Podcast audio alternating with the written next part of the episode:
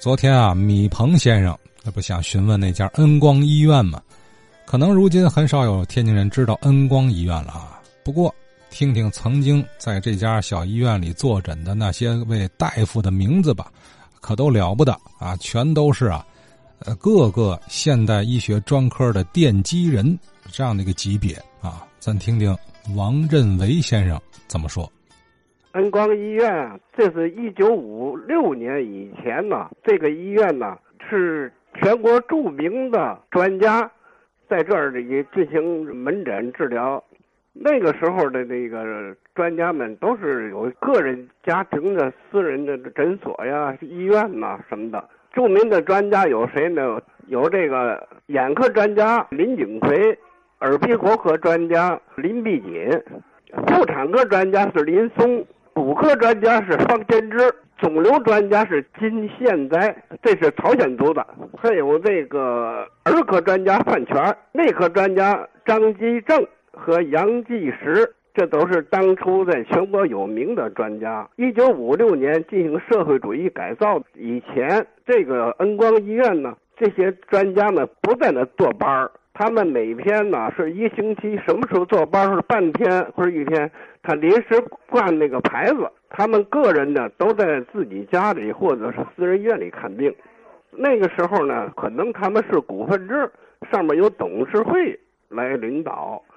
一九五六年进行社会主义改造时候呢，这些大夫就都分到各个国家举办的医院里去了。像方先知、金现在就到那个。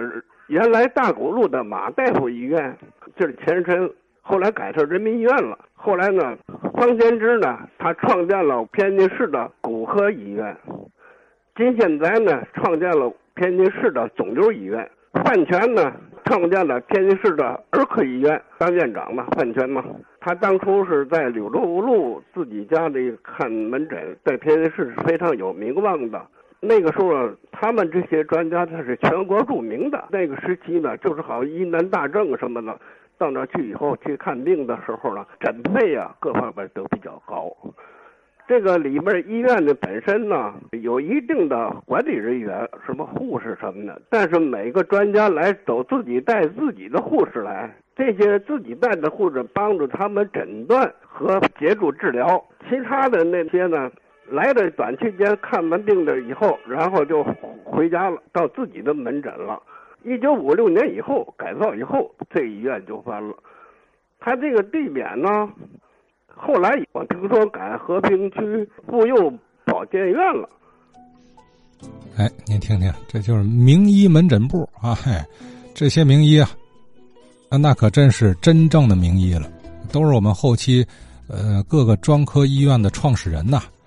哎，如今天津各大医院的那个院里头，大多都有这些前辈的塑像。您想想，这样一个级别的人物啊，哎，都集中在当年的恩光医院了。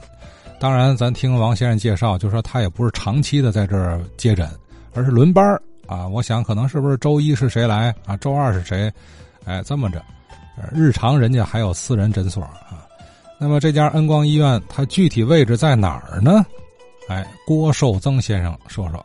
我跟您说呀，能光医院呐，他不那黄花园那个成都道中口嘛？那不现在不有工商银行嘛？那个工商银行原来叫金城银行，金城银行把着西南角，这恩光医院的把中南角，就现在这个把那个楼拆了，但是现在河北路跟洛阳道口现在是是个居民楼了，大杂院了。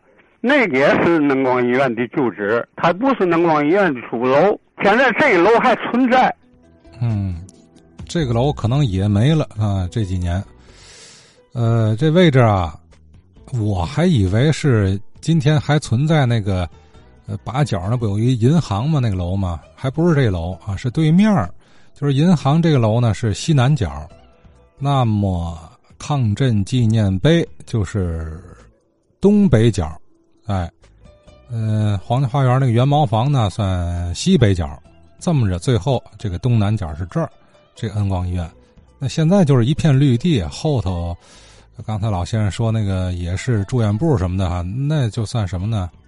现现在现在变成停车场了，好像啊。哎，这个位置是不是公安医院的后门？什么停尸房这一这一溜啊？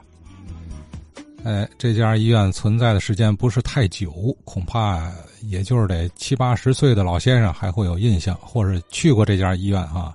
哎，冯文豹冯先生呢，陪父亲到这儿看过病，对一点印象很深。昨天有位听友啊谈到恩光医院，我再补充一下，就是五十年代初呢，当时我父亲的劳保医院呢就是恩光医院，所以呢，我从小就经常陪着我奶奶去恩光院去看病。当时呢，这个医院呢，确实是很多的著名的医生，譬如说著名的内科医生曾少德，耳鼻喉专科的医生林必锦。骨科方面专家方先知，这个医院给我印象最深的就是对患者的医疗档案的管理特别严格。过去没有计算机、大数据管理，所以呢，医院呢专门有一个医疗档案室，出诊的那么建立档案，如果复诊的拿着挂号条到档案室去，把自己的那个个人的医疗档案取出来，当。看病时候呢，把它交给大夫，大夫呢就仔细的看看你过去的以往的那个患病的情况和用药的情况，这样的话呢，就比较系统的了解了患者的情况。后来呢，就是别的医院不就是用了那个病历本嘛，所以病历本是有个问题什么呢？就是有时患者有时带了，有时忘带了，所以呢，这样的话呢，大夫就不能系统的了解这个病人的情况了。在现在来说呢，当然有了计算机，有大数据，可是呢，当时恩光医院这个对于患者的管理、认真负责、一丝不苟的精神呢，还是值得我们学习的。